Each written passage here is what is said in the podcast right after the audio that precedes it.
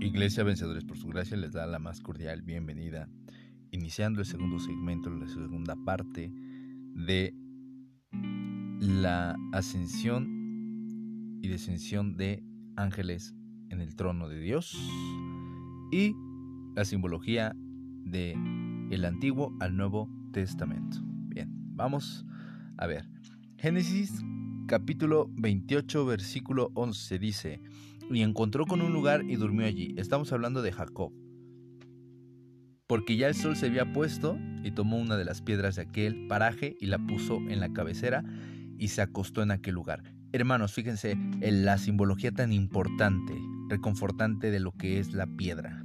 La piedra representa firmeza, impacto y dureza, pero a la vez las, podrás, las piedras eran usadas para escribir sobre ellas. ¿Recuerdan la ley de Moisés que Dios escribió y esculpió sobre ella su ley con su mano?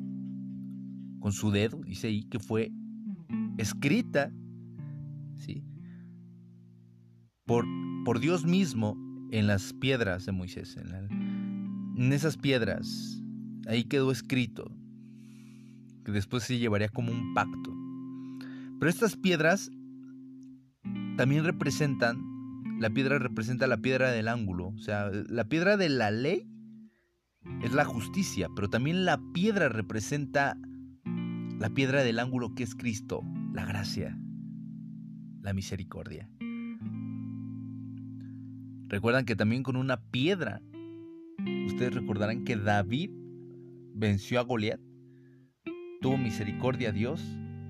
¿De quién? De Israel contra los filisteos, para derrotar a los filisteos y para que Israel saliera vencedor en la época de los reyes.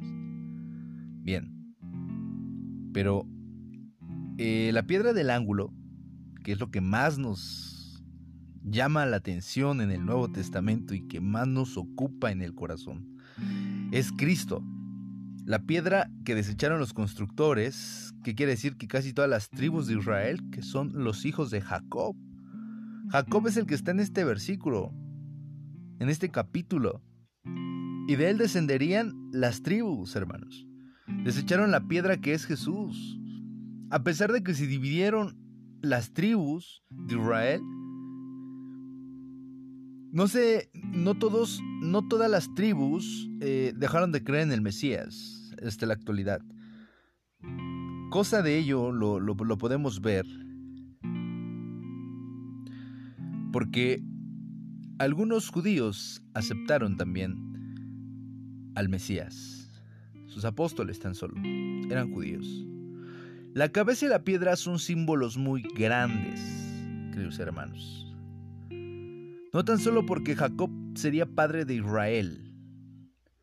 Y de hecho el nombre se cambió de Jacob a Israel en los próximos versículos. Vamos a ver cómo Dios le cambia. Dice, ya no te llamarás Jacob, ahora te llamarás Israel.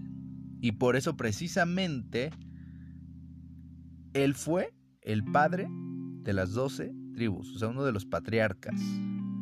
Y eso, por eso, eh, el Dios de Abraham, Dios de Jacob, Dios de Isaac, cuando nos referimos incluso en las oraciones, para volverse padre de muchas naciones, habíamos dicho. Cristo es la cabeza de la iglesia, no solo de las tribus de Israel. O sea, Él no solamente es dueño de las doce tribus de Israel, es más, no es dueño de todo el mundo, también es dueño de todo el mundo. Dueño de todo. De pecadores y de no pecadores. Cristo es el creador de todo, dueño de todo.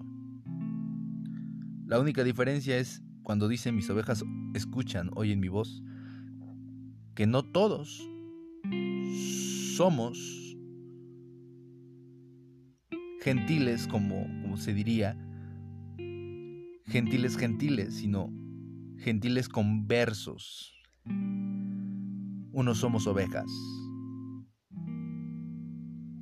Somos gentiles conversos en Cristo y hay algunos que son judíos no conversos en Cristo que siguen siendo judíos y hay otros que son gentiles gentiles, que quiere decir que simplemente desconocen tanto a Cristo como cualquier gentil, pero también están destituidos como todos en algún momento de la gloria de Dios. Efesios 4:15. Cristo es la cabeza de la iglesia. Y bueno, en este versículo que vimos, la roca es donde recostó Jacob la cabeza. Por lo tanto, todo el pasaje señala y apunta a Cristo el Mesías como la cabeza, el rey de las tribus, padre de muchas naciones y la piedra del ángulo. El versículo 12, y soñó y he aquí, y escuchamos bien hermanos, y soñó. ¿Quién soñó? Jacob, ¿sí? Y aquí una escalera que estaba apoyada en tierra.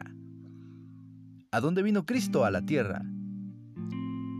Es la escalera que nos da la forma más verdadera y la única forma. El camino, la verdad y la vida es Cristo.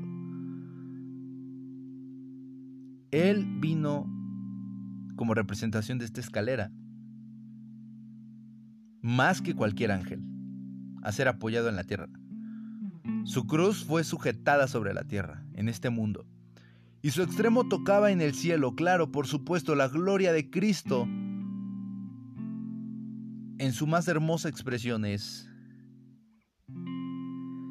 que Él siempre ha sido Dios, incluso estando en esta tierra. Y sus maravillas lo muestran, sus proezas, sus hechos. Y aquí ángeles de Dios que subían y descendían por ella. Eso quiere decir hay mensajeros que vemos desde el Antiguo y el Nuevo Testamento apoyando la palabra de Dios a sus profetas, a su pueblo. Y lo vemos cuando se le aparece a María entonces hay ángeles que suben, bajan y emiten un mensaje. Para la tercera parte de este segmento, ya el tiempo se nos terminó, agradecemos su atención y que Dios los bendiga. Hasta la próxima.